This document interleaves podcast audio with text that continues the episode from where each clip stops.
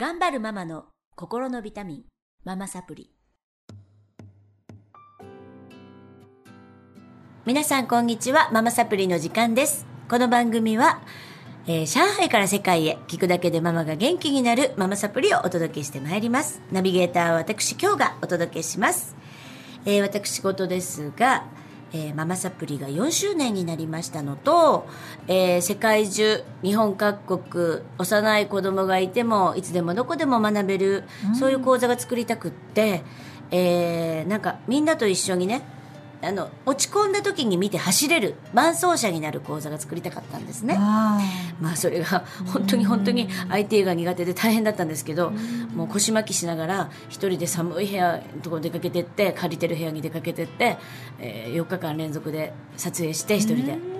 っていう暗い作業をしたんですが、あのー動画ができましたので、えーそれを記念しまして、えーイライラを手放す3つのステップというプレゼント動画を配信しています。うん。で、えーこれをね早く受け取っていただいて、皆さんイライラを手放していただけたらと思います、えーブログの下から皆さんアクセスお願いします、うん。ということで今日も岩室智子さんエジソンママと、はい。えーママサプリ1期生の紅林明子さんクレアちゃんにお越しいただきまして、はい。またワイワイにぎやかに届けていきたいと思います。よろしくお願いします。よろしくお願いします。1週目2週目と、はい。輝き理論とマナユイをお伝えいただいて、はい。本当盛りだくさん講座みたいなねあ。ラジオになっちゃって、はい。あのお聞きいただいてる皆さんお得なんですけど、うんあのそもそもねはい。なんでこうこういうことを伝えていこうかと思ったかっていうことが、はい。私もうん長男ですごく悩みましてまあ皆さん大体長男長女悩まれると思うんですが。はい。あの自分とすごく相性のいい同じような子が生まれてきたらラッキーなんですけど、はい。まあ私の場合は全く正反対だった、はい。そして全くちょっと私の思ってる理想のなんか、うん。うーん人間に変えようとした はい。動きが見られまして、動きが見られまして、はいまあちょっと本当に長男には申し訳ないことしたなっていう、まあ、その反省からね、はい。やっぱりママサプリ生まれたんですがともちゃんも一緒でしたよね。あそうです。ねえ、はい。ちょともちゃんも長女さんであすよね、そうですね。やっぱりね。私にはあの三人の子供がいて、はい。えー長女長男次男であのいるんですけれども長女の子育ての時にですねあの子供あの長女が小学校4年生ぐらいの時にちょっと漢字を書くのがすごく苦手で、はい。なかなか点数を取ることができなかったんです、はい。でその時に私本当にこの子を何とかしなくちゃと思って一生懸命勉強を教え込もうとしたんです、はい。でこんなんじゃダメでしょってあなたはって。うん。今のままでいいと思ってるの？みたいなうん。感じで本当にこの子を変えようとしたなって思うんですが、はいそうすることによってだんだん娘の笑顔が消えてしまっわたんですね。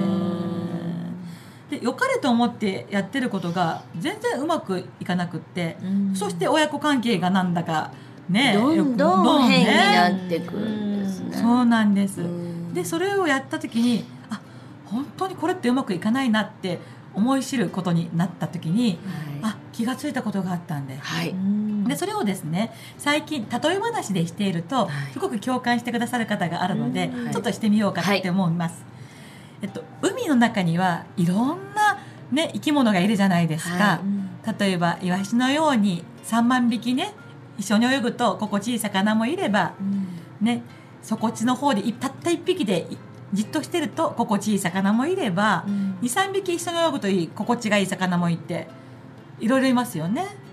あみんな魚でもいろんな泳ぎ方がある。はい。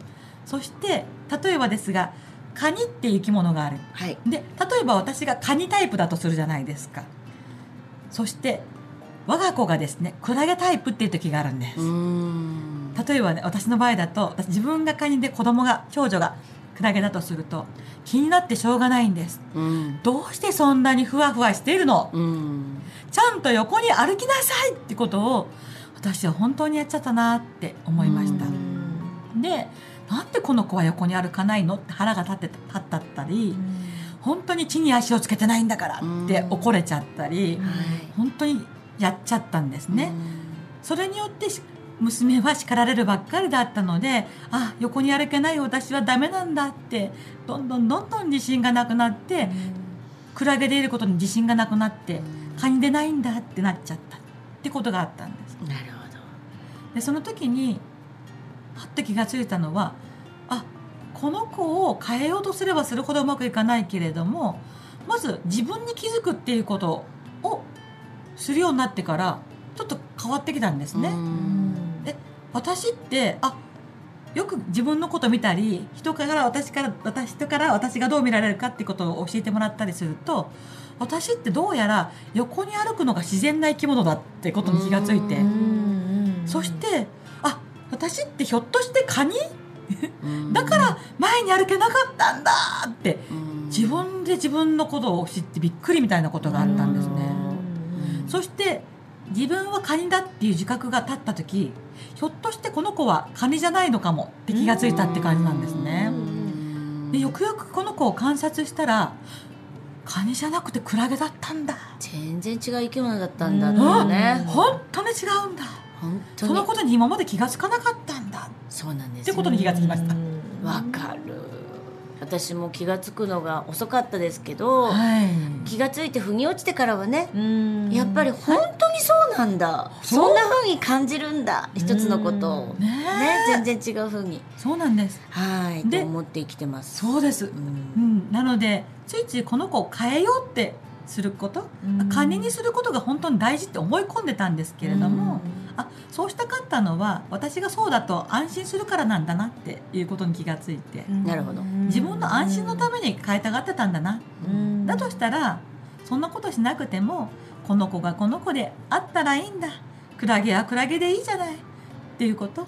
そして私には分からないけどきっとふわふわするのって心地いいんだろうな、ん。とか地に足についてない状態がこの子の幸せなんだな。っていうことに気づいたら、まあ、この子はこの子でなんか泳ぎ方があるんだよねってなりました。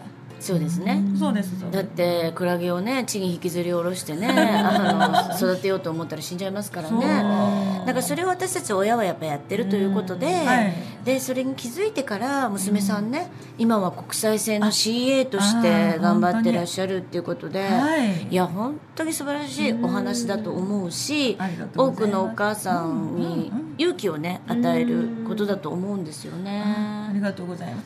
なんかその学びを通して人って変えようとするけど変えようとされた方ってすごく自分であってはいけないっていうふうになるんだな、なので自己否定につながることだから、あなたはあなたであることが本当に素晴らしいことなんだ、っていうことを本当にあの一人一人が知ってる、ね、あのよ世の中になったらいいなって心から感じてるしやっぱりどんな生き物もまずは安心安全自分であることを本当に求めてるんだなただそれだけだったんだって気づきました。はあええ話やね。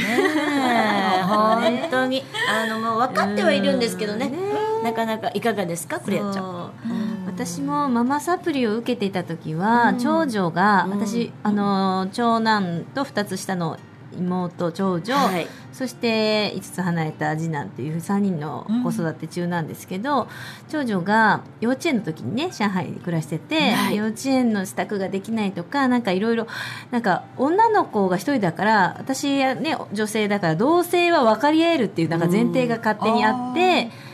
で勝手にあるね。勝手にあるのね、うん。私が私も同じなんです。兄と弟がいて真ん中の女の子で、うん。で母からは私と母は多分タイプがそんなに違わないので、母と私は分かり合えるところが、まあ、大人になってたかもしれないけどあるという思いがあったから、娘との分かり合えない感じがすごいなんか苦しくて、うんそれでママサプリの一期の時に京子さんにねいろいろ教えていただいて。私と彼女は、まあ、女性という点では家族の中で同一だけど、もうタイプは全然違うから、私が丸で丸のボールを投げたら向こうから三角が返ってくるとか なんかねともちゃんで言うと、うん。赤と黄色と青のボールの掛け違いみたいな、そういうのをすごい感じたのが、うん。あ私と彼女は違うんだっていうのがすごい。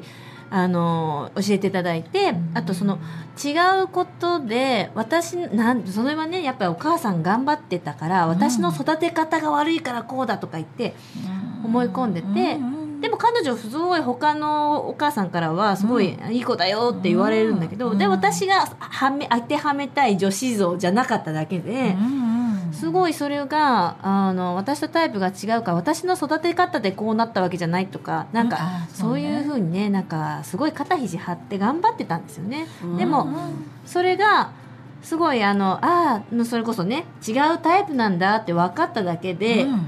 すごいなんかああ私は私でいいし彼女は彼女でいいし、うん。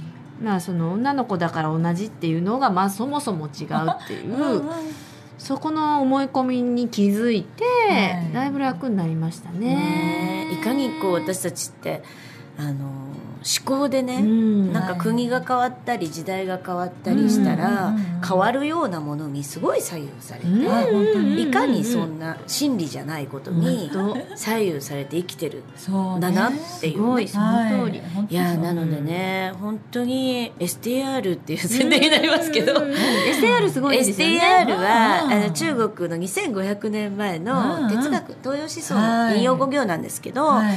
もうその人たちが教えてくれてるんですね、うんあなたはこういうタイプですこういうタイプです、もうそれガイドとして当たる当たらないじゃなくて、はい。全ての占いのもとになってますが、うんそれを丸三角四角ですごい、あの簡単に表してるので。知っただけでお母さんが、はい。なるほど、うんだからこんなにはだから本当にクラゲとカニが分かる瞬間が、うん。えクラゲとカニだったんだ、ね。っていうことが分かって、うん。じゃあ争わなくなる、うん。あと分かり合えないから、認め合いましょう。あそこでいいですね。本当にそうですだって分かり合えないカニとクラゲは分かんないですよね。分かり合えないですだけど違っていい。本当に、うん。今私も長男の考えてることは分からないです、うん。でも分からなくていいと思えている自分がん。平和、本当そうですよね。ね。でそして魚たちも海の中で調和してますもんね。だから家族であったり地域である中で違っているんだけど違ったまま調和してたらそれは平和なんだっていう、そうなんですよ、ね。うん。本当にそれに気づいてから楽になりましたね、なので、うん。あのまあ、皆さんも自分と子供はね違う生き物なんだぐらいの、そう。はいはい。うん。ね。夫ともね違う生き物なんだ。でも同じ海の中にいるんだ。そうそう。そしてみんな命を大切にそれぞれしてるだけ。してるだけ。命を守っていこう。っていう平和になりますね。ね。本当にそうですね。ね。ということでうん。本当に、うん。あのこのかえクラゲとカニのお話をすっごい分かりやすい、うん。ね、映像としてイメージしやすいので、そうかな自分はどうなのかな子供はどうなのかな生きにくいな育てにくいなと思ってる方いらっしゃったら、はい。少しでもヒントになれば幸いです。はい。ということであの今週も楽しく終わりにしたいと思います、はい。また次週に引き続きますので皆さんどうぞお楽しみになさってください、はい。今週はどうもありがとうございました。ありがとうございました。さよなら